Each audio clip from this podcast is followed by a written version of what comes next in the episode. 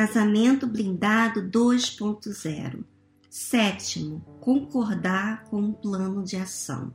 Na empresa, agora que vocês têm uma proposta, todos precisam crer nela, na sua viabilidade. Nada será feito se não houver acordo entre os responsáveis. A pergunta a ser respondida é: todos creem e concordam que a proposta poderá resolver o problema? Todos os envolvidos têm que acreditar e apoiar a proposta. No casamento, se é imprescindível que a proposta tenha o apoio de todos no ambiente de trabalho, muito mais no casamento. Vocês não precisam concordar em tudo. Às vezes, terão que concordar em discordar de algumas coisas. Se isso acontecer, comecem procurando pontos em comum. Deem passos curtos. Há problemas que não se resolvem de uma vez e você terá que repetir esse processo muitas vezes. Mas não deixem que as discórdias sobre alguns pontos os impeçam de agir em outros pontos em que há um acordo. Este passo tem de ser concluído com os dois dizendo: Concordo que, se fizermos isso, poderemos solucionar o problema. Bom, aqui você vê que não é que vai dar tudo certo quando você tem um plano, né? Você e o seu cônjuge ou seu familiar, ou as pessoas que lidam com você na mesma casa. Essas pessoas têm que concordar com o plano, mas nem sempre esse plano é aceitável para ambos. E como que lidar com isso? Aqui, a sétima dica de como resolver problemas é concordar com o plano de ação. Mas você vê que aí tem que se ajustar aprender a se ajustar. Esse aprender, para muitas pessoas, não é tão fácil assim, porque ela quer que sua vontade, o seu jeito, o seu ponto de vista predomine.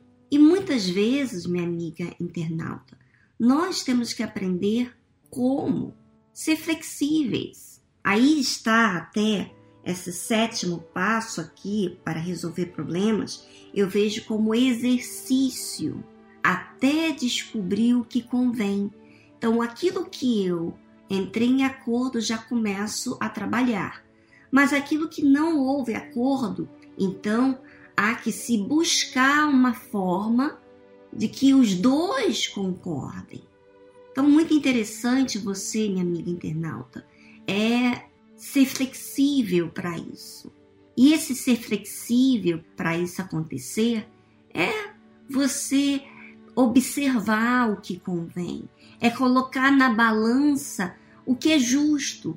E olha, vou dizer uma coisa: o que é justo não necessariamente seja justo o que você pensa ou que a outra pessoa pensa.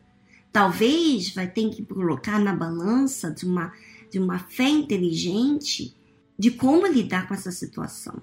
Agora, vamos levar aí essa situação relacionada à vida espiritual.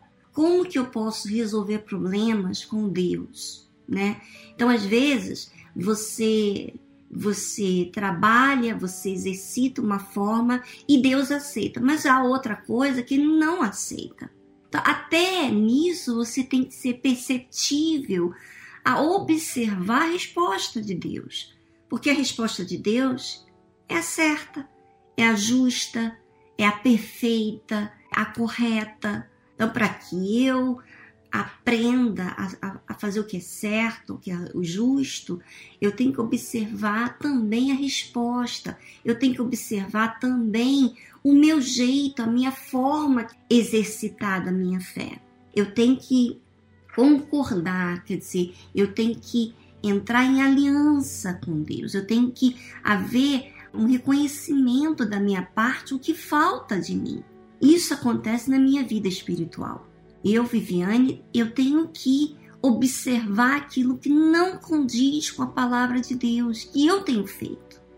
E sabe o que, que eu tenho? O que, que eu procuro ver? Quando eu medito, eu procuro observar as minhas atitudes. Eu não julgo, eu não quero que eu já percebi que as minhas meus pensamentos, o meu ponto de vista não estão corretos como eu penso que estão. Então eu tenho que estar é, perceptível a reparar, observar, quer dizer, em outras palavras, ser flexível à mudança.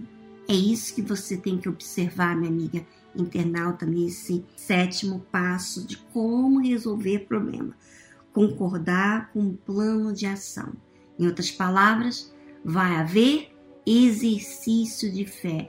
Exercício de fé não é apenas você conquistar isso ou aquilo. Exercício de fé também, minha amiga, demanda de você aprender, a você ser flexível, a você ouvir, a você perguntar, como os passos anteriores nos ensina, e propor até uma solução para outra pessoa. Talvez na sua oração você pode colocar a Deus, por exemplo, se o Senhor não me fizer ver, como que eu vou mudar? Né? Eu estou colocando uma solução para Deus. Eu estou, eu estou falando, conversando com Deus como algo sublime. Estou conversando com Ele como uma pessoa. Eu não estou lidando com Ele como distante, que eu não posso expressar as, as ideias, o que vem na minha mente naquele momento, na minha oração. Então, isso também é importante quando você fala com Deus. Propor para Ele a forma de agir, porque isso ali você crer que você não está falando com alguém sozinho, você está falando com alguém que te ouve.